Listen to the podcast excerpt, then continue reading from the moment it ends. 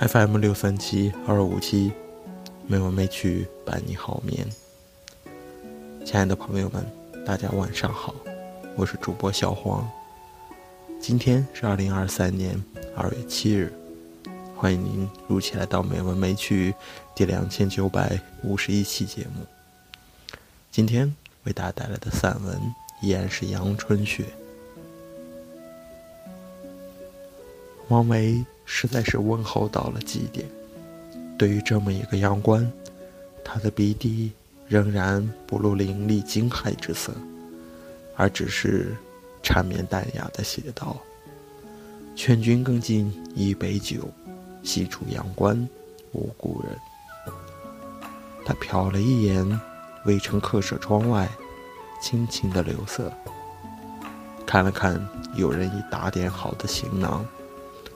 微笑着举起酒壶，再来一杯吧。阳关之外，就找不到可以这样对饮长谈的好朋友了。这杯酒，有人一定是毫不推却，一饮而尽的。这便是唐人风范，他们多半不会洒泪悲叹，直媚劝阻，他们的目光放得很远。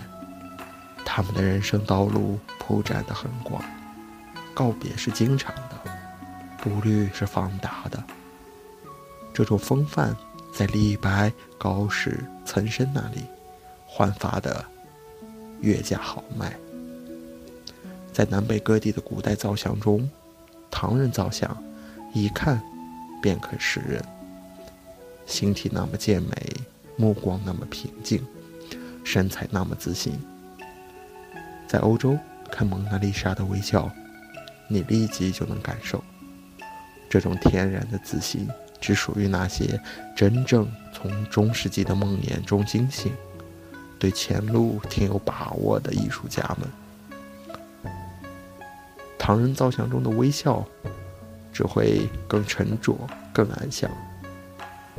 在欧洲，这些艺术家们翻天覆地的闹腾了好一阵子。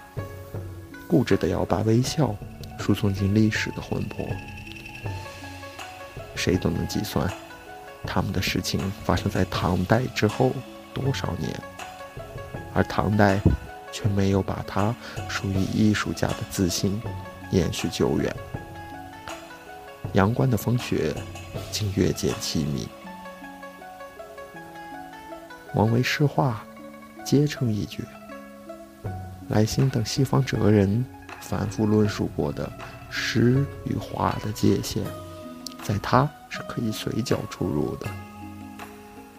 但是，长安的宫殿只为艺术家们开了一个狭小的边门，允许他们以卑怯侍从的身份躬身而入，去制造一点娱乐。历史老人。素笑凛然，扭过头去，颤巍巍地重又迈向三皇五帝的宗谱。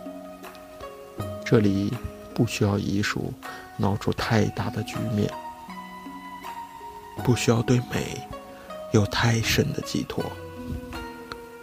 于是，九州的画风随之黯然，阳关也再也。难于享用温纯的诗句。西出阳关的文人还是有的，只是大多成了低官逐臣。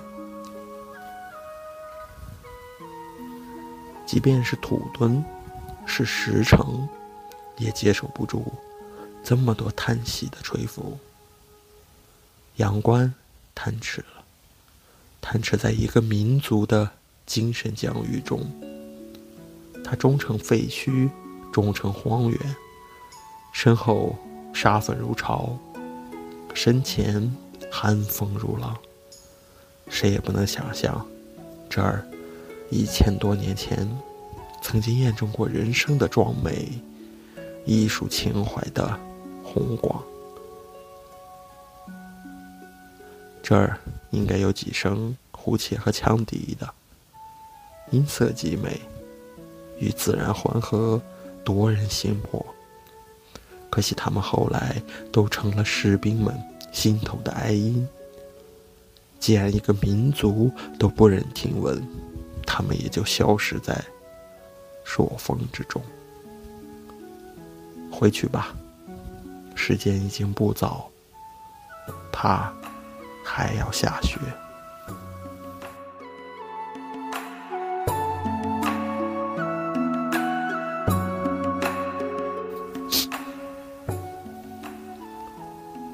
今天的配乐是《江上清风游》。希望这优美的音乐能够伴你好眠。今天的节目就到这里了，感谢您的收听，亲爱的朋友们，大家晚安。